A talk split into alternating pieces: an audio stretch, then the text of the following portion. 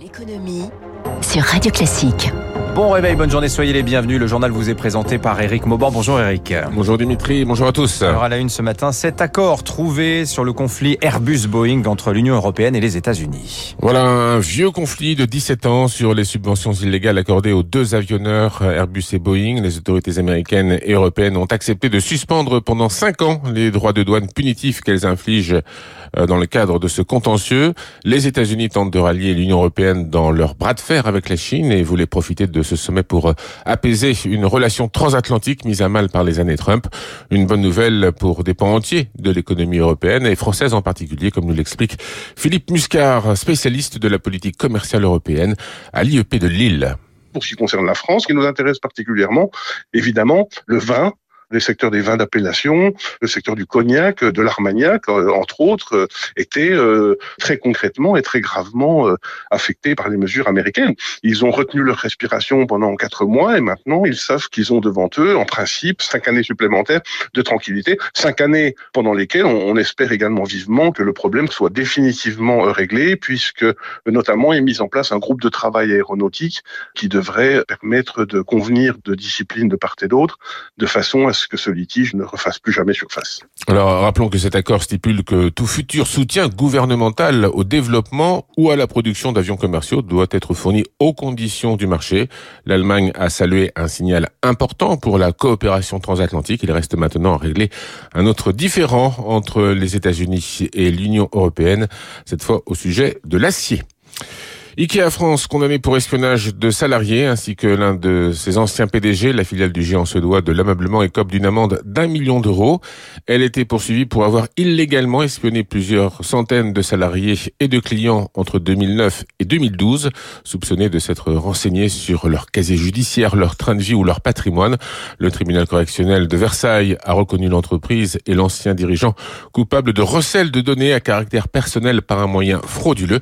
Cependant, il les a condamnés à des peines moins lourdes que celles requises par la procureure qui demandait le double, Émilie Vallès. Au-delà de l'amende, ce qui compte, c'est surtout qu'IKEA France soit reconnu coupable, se réjouit maître Anne-Solène Bouvier qui défendait la CGT et une trentaine de partis civils.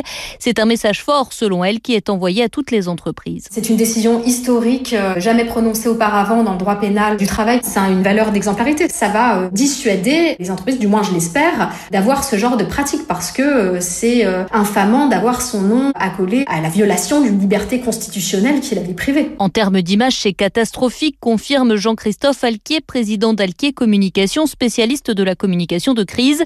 Pour autant, les ventes du groupe ne devraient pas être impactées. Cette euh, décision de justice euh, est assez inédite et de fait, son caractère inédit risque de coller au basque de l'image de la marque pendant un certain temps. On a avec euh, cette affaire de l'espionnage des collaborateurs un impact pour l'image de l'éthique de la marque qui peut amener certains consommateurs à renoncer à acheter des produits Ikea, mais compte tenu de la nature de cette affaire, l'impact De son côté, IKEA France souligne que le tribunal a pris en considération les efforts faits par l'entreprise, au travers notamment de la création d'un comité d'éthique. Dans l'actualité ce matin aussi, ce chiffre, plus de 73 dollars, c'est le cours du baril de Brent. Hein, et il atteint son plus haut niveau depuis deux ans. Il a quasiment euh, doublé depuis le mois d'octobre, une ascension qui devrait se poursuivre car les marchés s'attendent à une reprise forte cette année grâce à, la remise en route de l'activité économique. Mais alors que le départ en vacances approche, quid de l'influence de cette hausse sur les prix à la pompe? Benjamin Louvet, spécialiste des matières premières chez Ophi Asset Management, interrogé par Elodie Villefrit.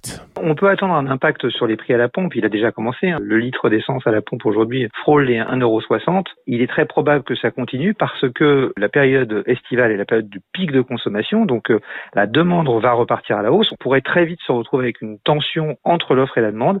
À noter cependant qu'en France, on est relativement protégé puisque le prix du pétrole dans le prix du litre d'essence qu'on paye à la pompe ne représente qu'à peu près 35%. L'essentiel du reste étant constitué de taxes. Benjamin Louvet, spécialiste des matières premières chez Ophi Asset Management. Notez que, selon certains observateurs, il pourrait, il est possible que le baril de Brent file vers les 100 dollars en raison d'un vent de spéculation. En bref, les principales organisations patronales et les représentants du secteur du bâtiment se sont rendus à Bercy hier. Il s'agissait de trouver des solutions à la flambée des prix des matières premières. Bruno Le Maire a demandé à tous les acteurs de l'État de ne pas appliquer de pénalités de retard en cas de retard de livraison sur les marchés publics. Et puis hier, la première levée de dette commune de l'Union européenne a rencontré un franc succès. Près de 20 milliards d'euros ont été levés. C'est deux fois plus que prévu. On termine avec les marchés financiers. Wall Street euh, toujours prudent mais reste au perché. Le Dow Jones a reculé de 0,27%, le Nasdaq moins 0,7%, le S&P 500 moins 0,2%. Tout le monde attend ce soir la réunion du, enfin la fin de la réunion du Conseil de la Réserve fédérale. Rappelons qu'aux États-Unis, l'inflation a atteint 5% en mai. C'est au-dessus, très au-dessus même de la cible de 2% fixée par la Banque centrale. Difficilement tenable hein, pour euh, effectivement la Fed de ne plus bouger avec un taux d'inflation aussi élevé. Merci Eric Mauban. Le Focus Eco.